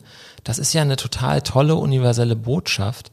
Die könnte natürlich auch total äh, billig und, und, und kitschig und als so der absolute Schmarrn daherkommen. Aber in dieser Einfachheit aus dieser Kinderperspektive ist sie einfach total wahr, authentisch. Ja. Ein sehr schöner Film. Ein sehr schöner Film. Guckt ihn euch an, auch wenn es ein alter Film ist. Ihr werdet heute selten Filme finden, die euch dieses Gefühl geben werden und euch so zerstören werden, aber wieder, wiederum auch aufbauen wie die Geschichte um einen kleinen Jungen und seinen besten Freund aus dem Weltall. E.T. 1982. Till. Ja. Steven Spielbergs Reise geht weiter. Man ähm, hat, man hat äh, den erfolgreichsten Film. Ja, was macht man denn dann, wenn man das gemacht hat? Gedreht. Ja, was macht man denn dann? Ja. Machen wir eine Pause, oder? Ja. okay. Wir machen Pause. Hey, ihr verrückten Filmfreaks der seichten Filmunterhaltung. Dieser Podcast gefällt euch und ihr wollt uns unterstützen und das Gefühl geben, weiterzumachen.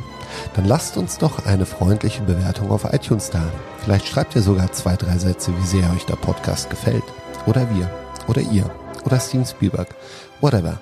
Wir wollen kein Geld, wir wollen keine Spenden, wir wollen kein Patreon. Ein bisschen Anerkennung tut gut und salbt unsere Seele, die sich bald auf die 40 Jahre zubewegt. Danke. Wir lieben euch. Ja, wie ging es weiter für Steven Spielberg? Jetzt kommt eine sehr konfuse Zeit auf uns zu, die wir versuchen, so gut wie möglich zusammenzufassen. Mhm. Ich glaube, parallel zu E.T. hat er einen Film produziert mit dem schönen Titel Poltergeist. Mhm. Ein ja, Joyride-Film über eine Familie, die von einem Poltergeist heimgesucht wird. Ein Geisterbahn. Ein Geisterbahnfilm äh, unter der Regie von Toby Hooper dem legendären äh, Maestro, der uns das Original Texas Chainsaw Massacre kredenzt. Und Life Force, ein Film, den ich sehr schätze. Ich liebe Life Force. Ja. Ein Guilty Pleasure. Ist kein Guilty Pleasure, ich stehe zu. Ein Pleasure. Film. Ein Pleasure. Just ja. a Pleasure. Ähm, der Film ist äh, ein bisschen sagenumwoben, mhm. weil Toby Hooper nicht gerade den besten Job geleistet hat im Laufe des Films. So und sagt man. So sagt man. Und Steven Spielberg sehr schnell die Regie an sich gerissen hat. Er hat es ein bisschen beschrieben als seinen Gone with the Wind, wo er auch damals der ursprüngliche Regisseur, ich glaube Victor Fleming war es, mhm. von David O. Selznick, dem Produzenten, ersetzt wurde auf dem Regiestuhl. Ja.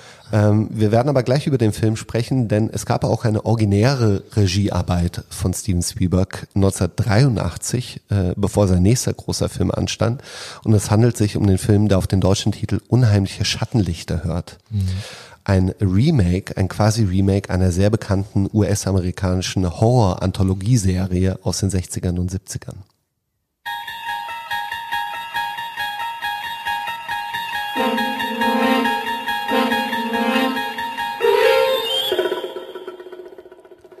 Ich glaube, selbst Leute, die die Serie nie geschaut haben, und ich weiß noch nicht mal, ob sie in Deutschland lief, damals regulär im Fernsehen, werden dieses Theme wahrscheinlich erkennen, weil es popkulturell dann doch irgendwie Einzug in den Kanon gehalten hat.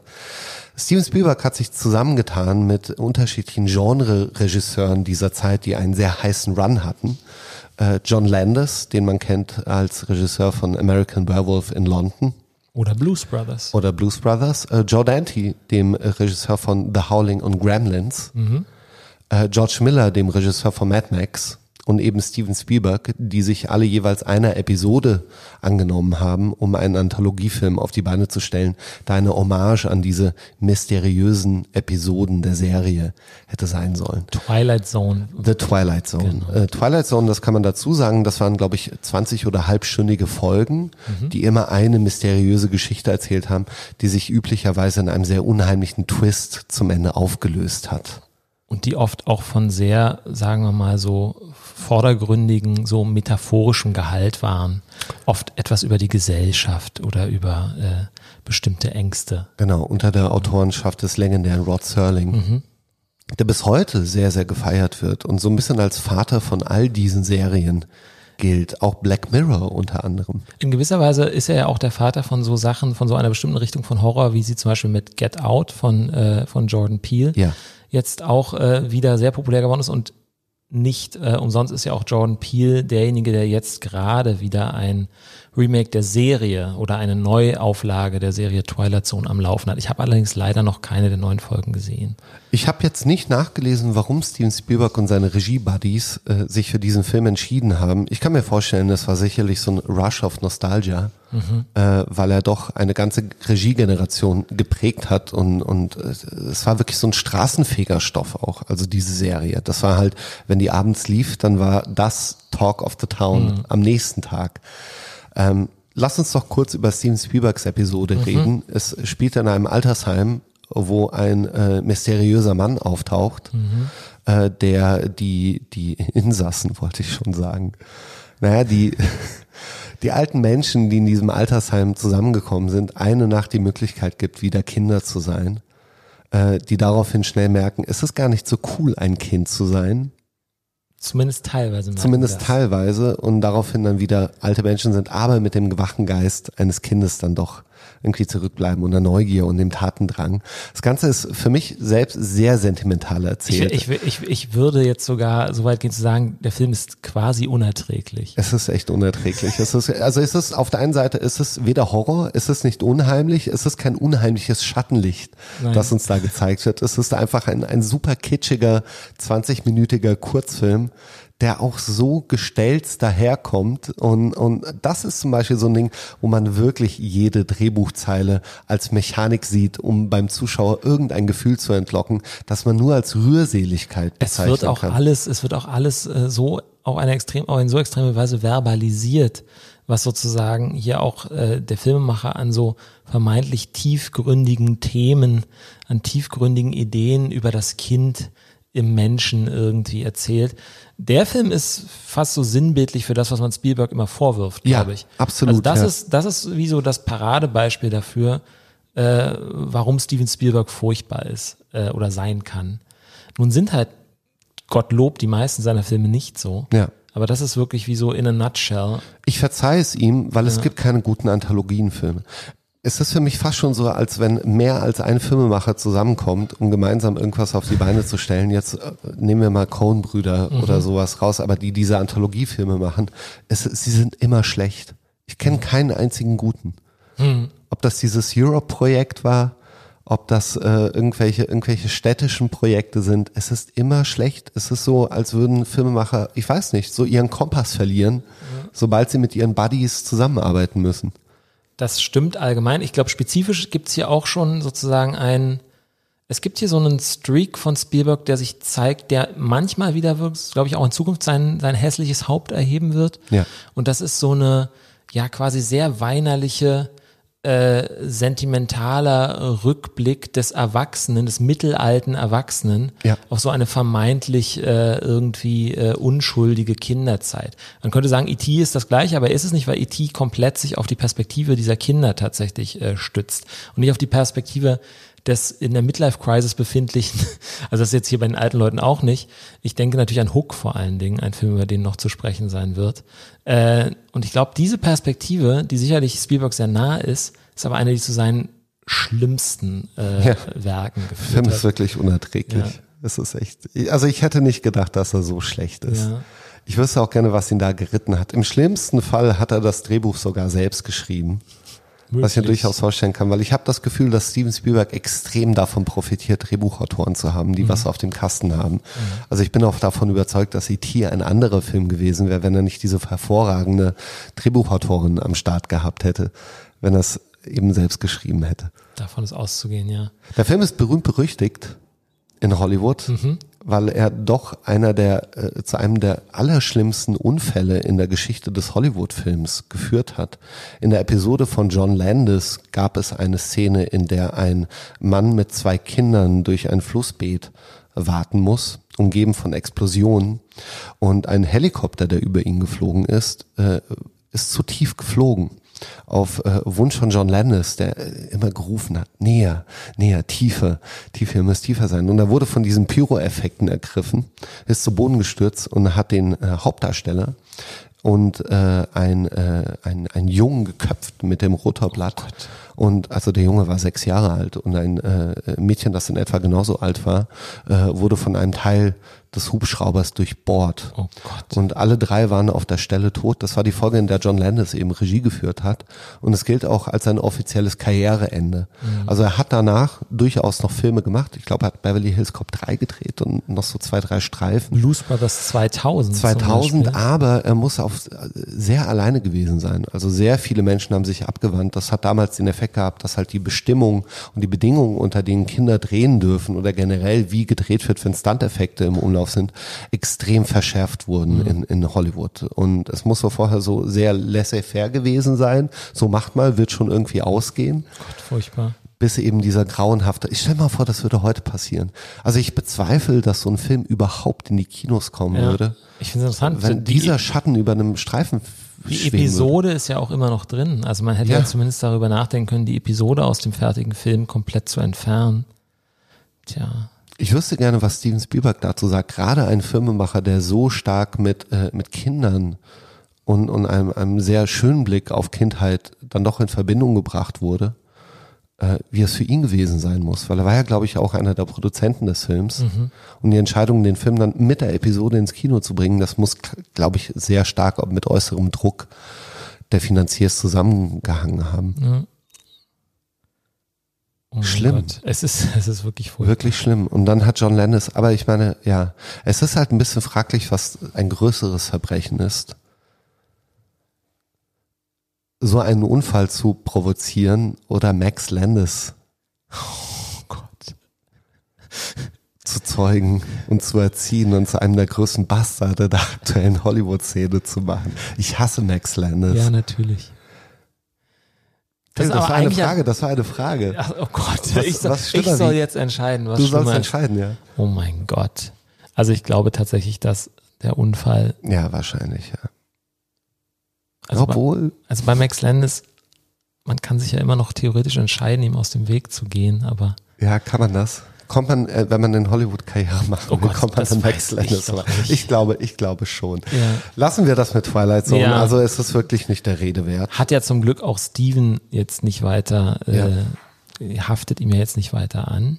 Und Steven Spielberg entscheidet sich für sein nächstes Projekt tatsächlich seine allererste Fortsetzung zu drehen.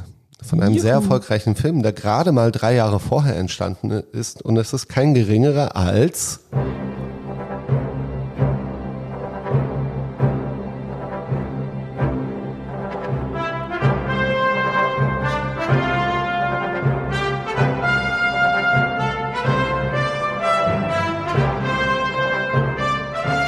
Indiana Jones ist wieder da. Endlich! Endlich. Und er, er ermittelt in diesem Fall im Temple of Doom. Tempel des Todes. Okay, Till, ich sag's gleich, ich sag's gleich. Ich habe den Film geschaut und ich habe ihn gar nicht gemocht. Oh. Was? Ich dachte, da Nee, kommt ich, ich noch drück was. keinen Button. Nee, nee, nee, nee. so. nee, nee. Nee, Es ja. ist kein Hot Take. Ja, na, ich, ich würde von meiner Seite aus sagen, es ist jetzt auch kein Film, den ich liebe. Ich glaube, es ist kein Film, den man lieben kann. Der ist nicht so gebaut irgendwie. Aber zwei Dinge. Zum einen ist es der erste Indiana Jones Film gewesen, den ich gesehen habe. Äh, im Fernsehen, noch einen ganz kleinen Schwarz-Weiß-Fernseher, das färbt natürlich immer noch mal ein. Also für mich ist der Mythos Indiana Jones und was er bei mir bedeutet, begründet durch diesen Film. Nicht durch Jäger des verlorenen Schatzes, auch nicht durch irgendeinen anderen. Und das spielt natürlich eine Rolle. Ähm, und dann finde ich tatsächlich, äh, auch jetzt nach Sicht aller, na gut, wir haben den Crystal Sky noch nicht gesehen, hm, ähm, es ist in meinen Augen wirklich der interessanteste Indiana Jones Film. Das auf jeden Fall. Er ist interessant, äh, was aber für mich jetzt auch mit keiner Komplexität verbunden ist. Also erstmal, ich sag dir, was mein erstes Problem Mhm. mit dem Film ist. Mein allererstes Problem mit dem Film ist, ist, dass er eine, eine Reprise ist von allen Elementen, die den ersten Film ausgemacht haben. Also, Indiana Jones kriegt eine Mission, er muss im ersten Teil die Bundeslade holen, in diesem Fall diese bescheuerten Steine, damit das Dorf wieder erblühen kann. Ja. Ähm, wieder hat er ein Love Interest an seiner Seite. Okay, ein kleiner Sidekick, dieser kleine chinesische Ja, Junge Short kommt Round. noch. Short Round kommt dazu. Wir öffnen wieder mit einer opulenten Sequenz, in der Figuren eingeführt werden. Ähm, und es, äh, es gibt einen Kampf gegen einen besonders starken Gegner. Es gibt, es gibt einen sehr opulenten Showdown. Es wirkt irgendwie, als hätte man sich überlegt, okay, was hat den ersten Film ausgemacht? Und lass uns diese Elemente wieder reinnehmen, aber ein paar Stufen in der Lautstärke äh, einfach hochdrehen. Schriller. Schriller. Lass Ja, ihn ja. uns Schriller machen in allem, was da ist. In der Comedy, äh, vor allem verkörpert durch sein Love Interest Willy, die gespielt wird von Kate Capshaw, die ja dann auch seine, seine Frau geworden ist danach. Interessanterweise, da habe ich nämlich mal ein bisschen genauer nachgeschaut, ist sie aber nicht direkt nach den Dreharbeiten mit ihm zusammengekommen. Tatsächlich hat er sie kennengelernt bei den Dreharbeiten Ja. zu Tempel des Todes, hat aber danach dann erstmal für ein paar Jahre eine Schauspielerin namens Amy Irving geheiratet. Okay. Und ist erst Ende der 80er Jahre, glaube ich, oder sogar Anfang der 90er, Ah, okay. tatsächlich mit Kate Weil er Capshaw konnte zusammen. Kate, er konnte Kate nicht vergessen. Und dabei hat sie so toll gespielt. Oh Mann.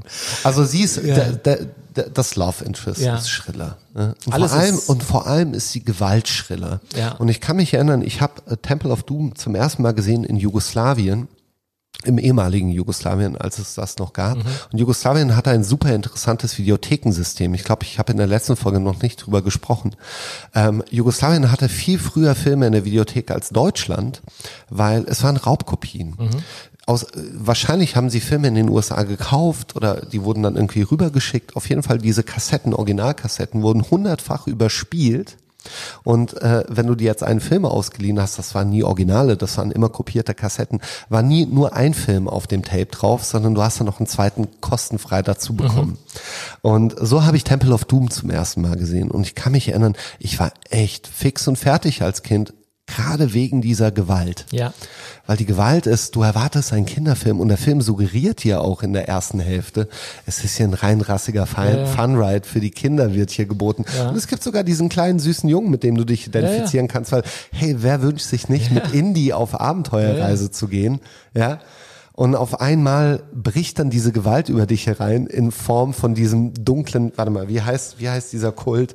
Ich habe es mir aufgeschrieben. Kalima, die Tux, die Thuggies. Die Thuggies, ja, Ja. genau, in diesem Kult, wo, wo eine, einem armen Kerl, der nichts dafür kann, das Herz aus dem Leib Ja. gerissen wird, weiterschlägt, die Wunder schließt sich, er wird in heiße Lava gelassen, das Herz fängt Feuer. Und nicht nur das, sondern auch Indiana Jones wird verflucht. Ja. Äh, Das Böse wird ihm aus einem, aus einem getrockneten Menschenschädel in schwarz, in Form von schwarzem Blut eingeflößt. Ja. Und er, er, er liegt dem Black Sleep of Kali und wird daraufhin böse. Ich, er Das ist so er hart. schlägt, glaube ich, auch Short Round dann und es gibt Er schlägt es ihn, gibt ja. diese, es gibt diese Menge von Masse von Kindern, die zur Zwangsarbeit äh, da in so einer unterirdischen Mine nie das Tageslicht sehen, äh, nach Diamanten graben, sagen, ich möchte sterben, warum kann ich nicht sterben? Kinderarbeiter, Genau, äh, Und es hat mich extrem, extrem verstört. Ich habe dann eben später gelesen, dass äh, George Lucas und, und Steven Spielberg, die ja beide für diesen Film verantwortlich waren, Mhm. in dieser Phase wohl auch durch eine sehr schwierige Scheidung gegangen Ja. sind. Ich finde es interessant, dass offenbar, wenn Männer durch Scheidung gehen, halt nur Horror-Gewaltvisionen Naja, rauskommen. Kein Bedauern, Es ist- sondern naja, sehr negative Gefühle, die sich vielleicht da Bahn brechen. Ich würde jetzt mal sozusagen versuchen, eine Deutung, so ich, man Okay. sollte, man sollte Filme nicht immer so psychoanalytisch deuten, das, Ja. aber hier bietet es sich einfach so stark an. Ja. Du hast ja äh, irgendwie, die, der ganze Film ist ja wie so ein Abstieg in die Hölle. Also ab dem Moment, wo sie da diesen geheimen Eingang entdecken, äh, runter in, in, diesen, in diese Tempelanlage, ist ja wirklich, es wird so von dunkel zu dunkler, bis dann eben irgendwann Indiana Jones selbst böse wird. Und als Scheidungsfilm gelesen, ist das hier vielleicht die Beschreibung eines Vaters, der zum Monster wird, der der Ja. Mutter Gewalt androht, wenn Ja. wir jetzt Willy als symbolische Mutter hier betrachten, der ja sozusagen sie selbst irgendwie dann hinabsenken möchte in diese Feuergrube und der dann vom Kind wieder an seine Menschlichkeit erinnert werden muss, von dem Kind, das zwischen den beiden steht, Ja. weißt du? Ja. Und das dann und, und durch Feuer gereinigt dann wieder daran erinnert werden muss, dass er irgendwie dieses Böse und diese, diese Gefühle, diese negativen Gefühle irgendwie ablegen muss. Ja. Ist es nicht vielleicht sozusagen sowas wie ein, ein Fegefeuer, ein reinigendes Feuer, dieser Film? Ja. Äh, Das ist ja interessant, ja. ja. Also, und als solches finde ich den Film wahnsinnig interessant. Die ganzen Sexual Politics dieses Films sind wahnsinnig interessant. Es gibt diese Szene, äh, wo sie am, wo sie am Lagerfeuer rasten im Dschungel Mhm. und die, die Jungs spielen Karten, während Willie Scott eben äh, rumläuft und vor jedem Tier, das ihr begegnet, irgendwie schreiend Reis ausnimmt.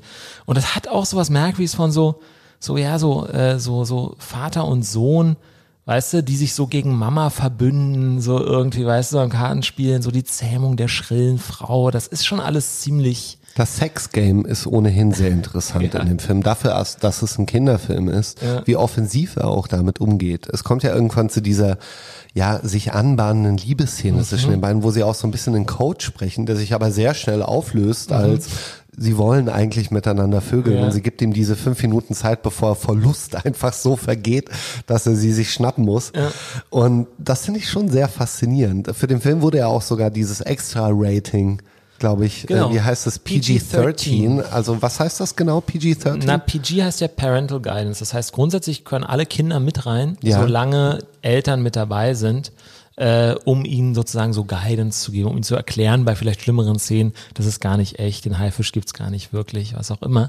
Ähm, das würde also theoretisch erlauben, einem fünfjährigen Kind äh, lustig irgendwie äh, in diesem Film zu sitzen. Ja. PG-13 meint nichts anderes als dass äh, das PG-Rating weiter gilt. Das aber, ich weiß nicht, ob es sogar ein Verbot ist oder nur eine Empfehlung, das aber erst ab 13 Jahren. Okay, Kinder. also äh, vergleichbar mit FSK 12. Genau, Ich nehme an, der Film war ab 16, glaube ich, in Deutschland Auf damals freigegeben.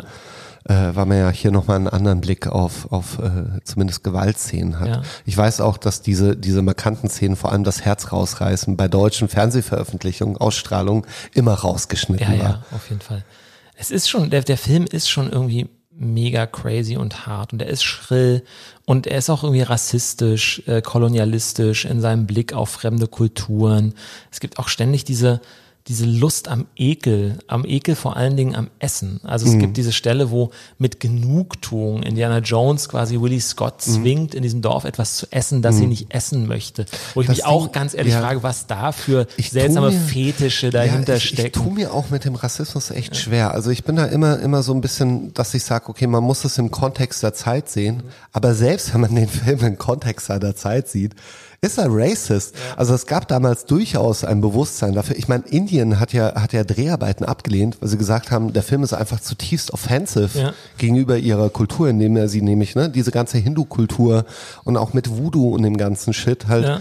ja, halt äh, stigmatisiert auf eine furchtbar unangenehme Art und Weise. Mhm.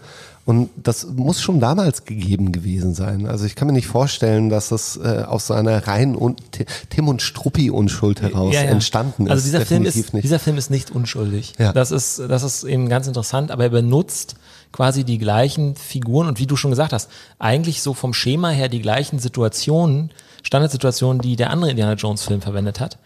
Und er ist aber wie so eine Art dunkler Spiegelung, so einem dunklen Vexierbild von, von so dem, von so gesundem Family Entertainment. Und Ja. das finde ich dann schon eben interessant. Ich habe mir so Sätze, ich schreibe mir immer ganz gern so Kernsätze auf, die Ja. für mich irgendwie wie so Okay, Dialogsätze, Ja. die aber für mich wirken fast wie so, als beschreiben sie den Film an sich. Ja. Und das, das sind, die fallen relativ in den ersten 10 Minuten, 10, 15 Minuten. Das eine ist, a kid is driving the car. Das ist sozusagen, also ist, ein Kind fährt ein Auto. So fühlt sich dieser Film ein bisschen an, finde Ja. ich. Es ist so, äh, mit einer Verantwortungslosigkeit wird hier, wird hier sozusagen ein Material bearbeitet, das eigentlich, also da, das, das steht in keinem Verhältnis. Und dann gleich etwas später, auch von Willy, glaube ich, ausgesprochen, no one is flying the plane. Also es ist ein Film, dem irgendwie so die Verantwortung, äh, es gibt keine Verantwortung in diesem Film. Irgendwie Ja. gibt es niemanden hinterm Steuer, dem ich zutraue, dass er irgendwie eine, eine, ja, wie soll ich sagen, moralisch belastbare Entscheidung zu irgendwas von dem, was hier geschieht, getroffen hat. Ja. Und das macht ihn für mich eben auf eine Art unkontrolliert und gefährlich auch gefühlt, weil ich eben dann irgendwann wirklich nicht mehr weiß, was mich jetzt noch alles hier erwarten kann, Mhm. die ich dann auch wieder als so einen dunklen Fun-Ride sehr, sehr, sehr äh, gutieren kann. Mhm. Auch diese Exzesshaftigkeit, die man auch unglaublich schrecklich, bei 1941 war sie ja schlimm. Mhm. Und man kann sich jetzt fragen, ist es jetzt hier wirklich viel besser? Irgendwas, Naja, ich meine, es gibt ja. eine Verantwortung. Es ist eine ähnliche Verantwortung, wie wenn du dich heute in eine Achterbahn setzt Mhm. und, du, und du, guckst, sie- du guckst es dir an, unten, während du wartest und du denkst, oh Gott, wie, wie funktioniert das? Wie überleben Mhm. Leute das? Ja. Ähm, aber du weißt trotzdem, okay, da, da sitzen Ingenieure dahinter, die natürlich mit ihrem Wissen und ihrer Expertise das so sicher gemacht haben, weil sie es sich nicht leisten können.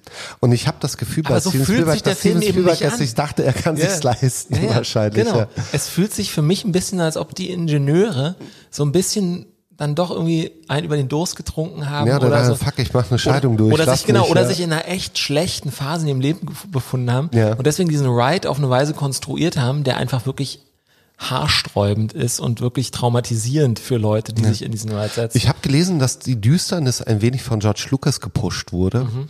der für den Indiana Jones immer eine Trilogie war und der analog zu der Düsternis von, äh, ähm, von Empire Strikes Back, also Episode Mhm. 5 von Star Wars, äh, diese, diese Düsternis analog auch in Indiana Jones gesehen hat. ja. Und Steven Spielberg das gar nicht so sehr im Sinne hatte, aber mein Gott, sie haben sich zu einer ähnlichen Zeit wohl in der Scheidungsphase gefunden und da hat man sich wohl offenbar auch sehr schnell einigen können. Aber ich muss ganz ehrlich fragen, auf welcher Basis siehst du diese Düsternis in der Indiana Jones Figur, in der Indiana Jones Geschichte?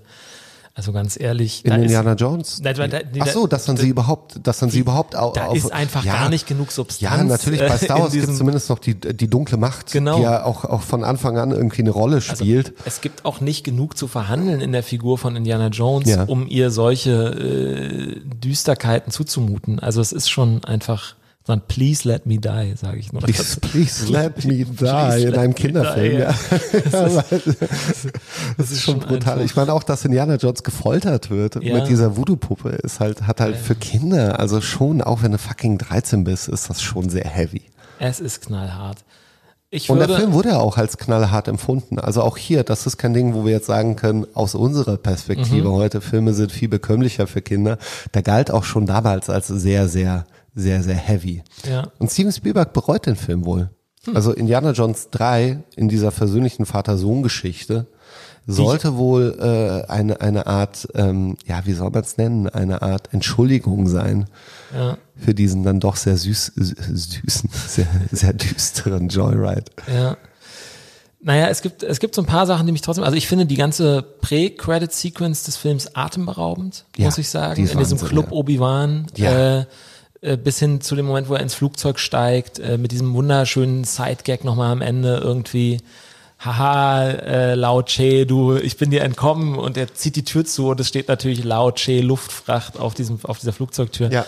Ähm, das finde ich irgendwie einfach super beeindruckend. Und es ist wieder so ein bisschen so ein Muskelspiel von Spielberg, so dieses Guck mal, was ich kann. Ja. Und hier entsteht aber auch die Freude dabei. Ich Ja. meine, es geht los mit dieser völlig überkandidelten Anything Goes äh, auf Chinesisch Ja. vorgetragenen Anything Goes Musical Nummer äh, mit so Busby Berkeley äh, äh, Ballett, Fernsehballettmäßigen äh, Chorus Lines äh, und äh, und ganz interessant auch Kate Capshaw, während sie das performt, sie ist ja Sängerin in einem Nachtclub, äh, Willie Scott, verschwindet irgendwann durch dieses Drachenmaul, das auf der Bühne steht, quasi, ja, weiß ich nicht wohin, hinter die Bühne, wo wir dann nochmal ein Riesenballett sehen, das das irgendwie völlig verrückte Choreografien für uns tanzt. Nur um Willie Scott dann irgendwann wieder, quasi wieder in den Rauch laufen zu lassen und wieder aus dem Drachenmaul raus auf die Bühne zu kommen. Das heißt, all das hat niemand gesehen. Ja, es ist, als würde der Filme, die, Filmemacher dir sagen, alles, was du hier siehst, ist für dich gemacht, Ja, ja. lieber Zuschauer. Ja, ja, genau. Es ist, das ist sehr interessant. Also da, da, der Film hat da ganz interessante Fourth Wall Breaking äh, Momente. Ja, aber er ist auch, also ungeachtet natürlich meiner, meiner Kritik, ist, ist der Film handwerklich super gemacht. Also auch hier wieder dieser Movie-Sense, das Gefühl für toll inszenierte Action, die unglaublich, allein dieser Shot, wenn, wenn sie auf dem äh, Schlauchboot aus dem Flugzeug äh, springen und du siehst diesen einen langen Shot, diesen langen, langen Schwenk äh, Mhm. von dem Boot, das sich in der Luft entfaltet und in derselben Einstellung tatsächlich auf dem Boden aufkommt, Ja. ist, ist atemberaubend. Es ist wirklich toll. Und ich finde auch zum Beispiel diese Achterbahn, weil wir ja gern das Wort Achterbahn nutzen für Ja. diesen Film. Es gibt ja wirklich quasi die oder eine der stilbildenden Achterbahn-Szenen grundsätzlich dann am Ende in diesem Film. Diese, diese verrückte Verfolgungsjagd auf so Loren Ja. äh, durch, diese, durch dieses Bergwerk, durch diese Mine. Und die ist wirklich immer noch wahnsinnig beeindruckend, was die an sozusagen auch, auch wieder hier an Geschwindigkeit, an Tempo, an Gefühl, dass es jeden Moment derailen könnte, jeden Ja. Moment einfach von der Schiene springen und entgleisen könnte, aber es passiert nicht. Es bleibt immer so gerade so haarscharf Ja. äh, contained. Auf jeden Fall besser als die Lorenfahrt in Donkey Kong Country. Das Schweigen. Tell ich sie immer, dieses schweigende Gesicht. Es tut mir leid. Äh, Ich habe es eigentlich tatsächlich ernst gemeint. Ich Ähm, auch. Ich auch. Die, die Lorenfahrt in Donkey Kong Country, ich habe so vor zwei, drei Jahren wieder gespielt, ist echt schwierig. Hui. Naja, also jedenfalls, ich finde den Film immer wieder spannend. Ich glaube auch, dass er wieder einer dieser Fälle ist. Da macht ja gern Steven Spielberg eben auch verantwortlich oder diese George Lucas, Steven Spielberg für so bestimmte Entwicklungen im Mainstream-Blockbuster-Kino, Ja. die jetzt eher problematisch mal waren. Und ich glaube, dieser Film ist so ein Paradebeispiel dafür. Also Film als quasi Achterbahnfahrt in so einer ständigen Selbstüberbietungs, äh, Ja. äh, in so einem ständigen Selbstüberbietungszwang gefangen. Das ist ja das Paradebeispiel für uns. Ist gleichzeitig aber auch eines der besten Beispiele, meiner Meinung nach, trotzdem, also eines der gekonntesten Beispiele. Der dafür. Film ist auch unglaublich schnell. Er Ja. hört ja nie auf. Er Ja. macht ja nie. Ich habe auch gehört, dass sie tatsächlich zusätzliche Shots drehen mussten oder Matte-Paintings einbauen, um ein bisschen das Tempo rauszuholen, weil es einfach nur Action auf Action auf. Action war. Was ja der erste Teil ganz gut hinbekommen hat, meiner Meinung Ja, nach. Ja, Also dieser schöne Wechsel aus, aus stationären Szenen, wo Gespräche stattfinden, abwechselnd zu Action-Szenen. Der Film ist hysterisch. Der Film ist irgendwie, wie gesagt, unkontrolliert. Was ich mochte, ich habe sie als Kind nicht gemocht, aber ich mochte sie jetzt, ich mochte Willy echt gern. Ja. Cat Capshaw ist super. Cat, Cat Capshaw ist der Zuschauer, weil sie ist die Einzige, die sich ständig fragt, what the fuck, was, Ja. was ist hier los? Sie was, was reagiert, geht hier? sie reagiert vollkommen verständlich Ja. äh, für mich auf all diese Situationen, während Indiana Jones immer so tut, als ob alles ganz normal und okay wäre. Ja. Aber ist es ja nicht. ja. Aber wie, wie selbstbewusst sie auch mit ihren Reizen umgeht und sie auch einzusetzen weiß, ohne dass es schmierig wirkt, mochte ich. Ja. Ich fand das super. Ich finde auch, aber das ging mir schon immer so, weil ich den Film ja auch als Kind so ich mag Short Round, die Figur Ja, tatsächlich. super, ja. Also ich finde, das ist überhaupt kein so anbiederndes, so, oh Gott, jetzt muss auch noch ein Kind drin vorkommen. Ja. Ich finde das auch tatsächlich ein bisschen was, wie gesagt, ich habe ja schon, aber schon, der Film erzählt ein bisschen was über Familiendynamiken oder Familien in Distress, Ja. Familien in irgendwie Zersetzungsprozessen. Und das ist ganz schön, dass es eben auch eine Kinderfigur gibt, die irgendwie eine besondere Verbindung zu dem Vater, in Anführungszeichen, Indiana Jones hat. Ähm, ich finde, das tut dem Film alles gut. Und ich muss auch sagen, darüber werden wir natürlich erst beim nächsten Mal reden, aber nachdem man das gesehen hat, so schlimm und problematisch man das finden kann, fand ich es zum Beispiel sehr schwer mit der Behäbigkeit, mit der relativen Behäbigkeit, äh, mit der dann ein Indiana Jones und der letzte Kreuzzug daherkommt, noch, Ja. um, noch umzugehen. Ja. Aber Ja, ich weiß, was du meinst. Ja. Aber da war auch Steven Spielberg ein bisschen älter. ja, da werden wir noch drüber sprechen. Das hier ist auch die Zeit, mein Lieber, in Mhm. der Steven Spielberg nicht nur Regisseur ist, sondern auch Produzent. Und er hat produziert in dieser Zeit Poltergeist, haben wir schon erwähnt, Gremlins, kleine Monster, Fandango, die Goonies und Zurück in die Zukunft. Und gerade Zurück in die Zukunft, Goonies und Gremlins und Poltergeist gelten heute als Kultfilme aus den 80ern. Also unglaublich viele Leute aus unserer Generation äh, haben positive Erinnerungen an diese Filme, weil sie das Seherlebnis in dieser Zeit extrem geprägt haben, auch das Bild von Amerika.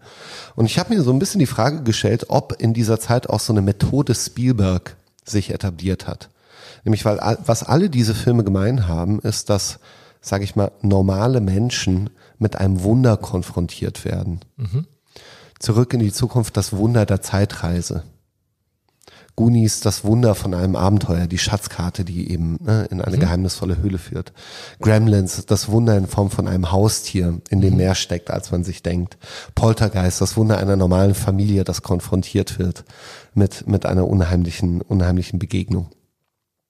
Und das finde ich ganz interessant. Also wie sehr er es geschafft hat, dann andere Filme oder generell dieses Kino der 80er durch etwas Formelhaftes zu prägen. Geht's ja auch so? Empfindest du das so? Also ich, ich spüre auf jeden Fall die Verbindung all dieser Filme. Ich habe mir, ich habe mich da dem jetzt sozusagen noch nie so systematisch genähert. Ja. Es stimmt, es gibt da drin auch so eine Art von ja, fantastischem Element oder so einem fantastischen Einbruch in so eine scheinbare Normalität. Also es geht ja immer auch um Normalität. Es sind ja immer eben so Kleinstädte, Vorstädte. Ja. Also ob jetzt Gremlins, Zurück in die Zukunft, Goonies, äh, die genau damit konfrontiert werden. Das ist natürlich wie so eine Blaupause auf jeden Fall, die wahrscheinlich durch Spielberg, durch E.T., durch solche Filme oder auch unheimlich Begegnung der dritten Art äh, geprägt wurde.